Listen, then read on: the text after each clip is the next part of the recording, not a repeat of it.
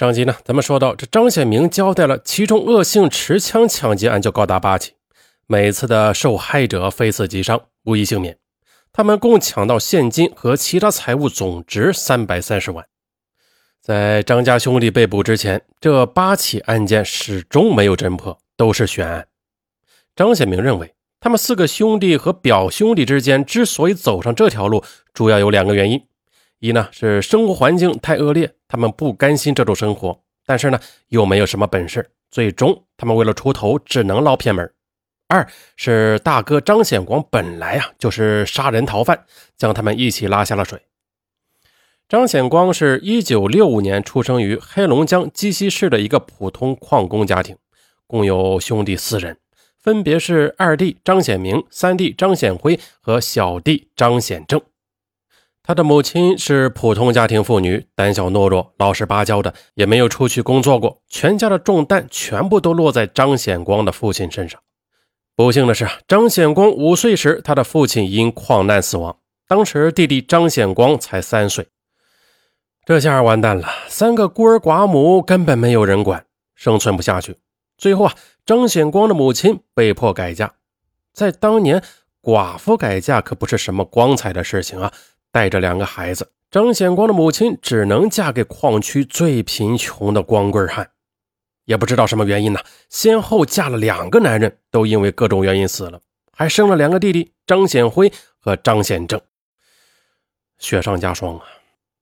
嗯，这两个男人呢，他不但不偿命，还有一个共同的特点，那就是对他们母子极差。张显光回忆，生活的贫困就不用说了。更可怕的是，继父们的喜怒无常和暴力无情。继父对我们都非常不满，他认为我妈嫁给他不过是为了养孩子。继父对于我妈永远都有发泄不完的愤怒。有时候，继父和我妈好好说着话呢，却突然给他一个耳光，直打得我妈半天缓不过神来。而至于酒后暴打，那更是如家常便饭。有时候我妈被打得口鼻流血，一样要埋头做家务，晚上一样要陪她睡觉。那继父对我妈尚且如此，那对我们孩子们更是毫无怜爱之心。不管什么时候，只要继父心烦了，就把我们几个孩子全部赶下饭桌，不许吃饭，甚至通通轰出家门，不许回家睡觉。有一年冬天，继父无故的臭骂我妈，我妈忍不住顶了几句，被他一顿暴打，赶出家门。我们几个孩子在屋外待了整整一个星期，我们几个孩子饭都吃不上，更别说上学了。我只有小学二年级的文化，字儿都不识几个。一九七九年，我妈的第三个丈夫因为患病而去世，她只得第四次嫁人，在鸡西市郊区的八五幺零农场再次找到了一个栖身之所。这个姓秦的男人脾气尚且温和，两人日子过得还算凑合。这时候我已经十五岁了，不愿意受气吃闲饭，就开始给人做小工，后来开饭店，最后就在江湖上闯荡。那张显光他为什么会变坏？他自己认为是顺理成章的。那从小他们兄弟根本就没有人管，又经常吃不上饭，还被其他孩子欺负。张显光回忆啊，我整天领着几个弟弟四处捡破烂，不然就没有饭吃。那时候我们家可真是困难呢，很多人笑话我们是破烂王。哼，我弟弟张显明脾气不好，被人骂了就和别人打架，但是我很少动手，不是我不敢动手，而是我认为这样打没有什么用，不如一次性来个狠的。后来我经常对同伙说：“大家别找我，杀人时你再找我。”有一次我们兄弟被一家大人打了，我啥也没说。熬了半年之后，把那家人的自行车偷出来卖了。那时候我也就十五岁吧。当时自行车可是个大件就像今天的汽车一样。我看那家人哭丧着脸，心里这才高兴了。哎呀，为了吃饱肚子加不被欺负，他们只能去偷去抢去打架。咱们再来说一下矿区，这里的矿区往往是三不管地区。地方政府不能管，煤矿机构不爱管，那各种案件频发。以他们最后居住的八五幺零农场为例吧，就非常夸张，那是龙蛇混杂，治安极差。在这里想学好那是不容易的，想学坏却非常简单。当地的巡警副大队长孙志国介绍啊，案件很多，大案更多。比如啊，在一九九五年，嗯，或者是在一九九七年的时候，当地人曾经拿炸药把当地的派出所都给炸了，案子至今未破。你呢，还不能说那里民风彪悍，其实啊，更多的是由于当时管理上的真空，让那里成为犯罪滋生的天然土壤。就是在这天然土壤的环境之下，这么一来二往，张家三兄弟都成为当地的小混混了。其中以老二张显明名气最大，他号称煤矿区的坐地虎，打架、盗窃、勒索，无恶不作，被判刑九年。老大张显光相对的要好一些啊，在外边混的不多，但他也不是好惹的。老三张显辉则和二哥不相上下，曾经为打架动刀子被多次逮捕，判刑多次，后来干脆混了黑社会。这里边只有最小的弟弟张显正最老实，他从不惹事后来成为了一个普通的矿工。一九八六年，张显光已经二十一岁了，和当地一个不太正经的女青年同居，准备结婚。这段时间呢，张显光开始团伙盗窃，肆无忌惮起来。很快的，第二年就案发，张显光被捕入狱，被判处劳教三年。张显光被捕以后，他的女友傻了眼了。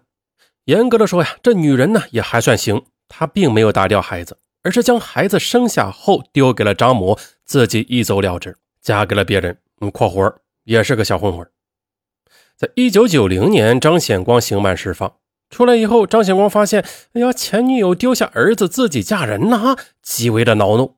四月二十七日，喝了不少酒的张显光去找鸡西市城子河区的前女友算账了。可是啊，双方见面刚谈了没几句，就开始争吵起来。张显光要求前女友离婚，和他结婚，然后带着孩子一起过。前女友说：“你就别做梦了，我现在有老公有孩子，跟你一个劳改释放犯去受苦。”呀，你还有脸说了啊？当年你为什么扔下儿子跑了？哼，我没有打掉孩子，就算对得起你了。难道你让我像你妈一样，为了养小孩去陪老光棍汉们睡觉？老娘可没有那么傻。张显光听后也是忍无可忍，上去扇了他一巴掌。前女友她自然不服啊，大喊道：“你他妈敢打我！老娘一肚子苦水还没处说呢，你有什么资格打我？我跟你拼了！”啊！两人就厮打了起来。期间呢，正好张显光的丈夫冯某下班回家了，看到妻子被人打呀，冯某自然是大怒，挥拳就和张显光打成了一团。双拳难敌四手，加上冯某也是混混出身。人高马大，身体也是壮得很，三拳两脚就把张显光打倒在地上。张显光大怒之下，掏出了匕首刺入冯某的腹部，并且连刺数刀，随后逃走。这边冯某被送到了医院，抢救了一个晚上，最终还是重伤不治。这一下，二十五岁的张显光故意伤害致死，被列为通缉犯。根据当时的法律，张显光是刚刚释放的旧案犯，属于罪加一等。很有可能被枪决的。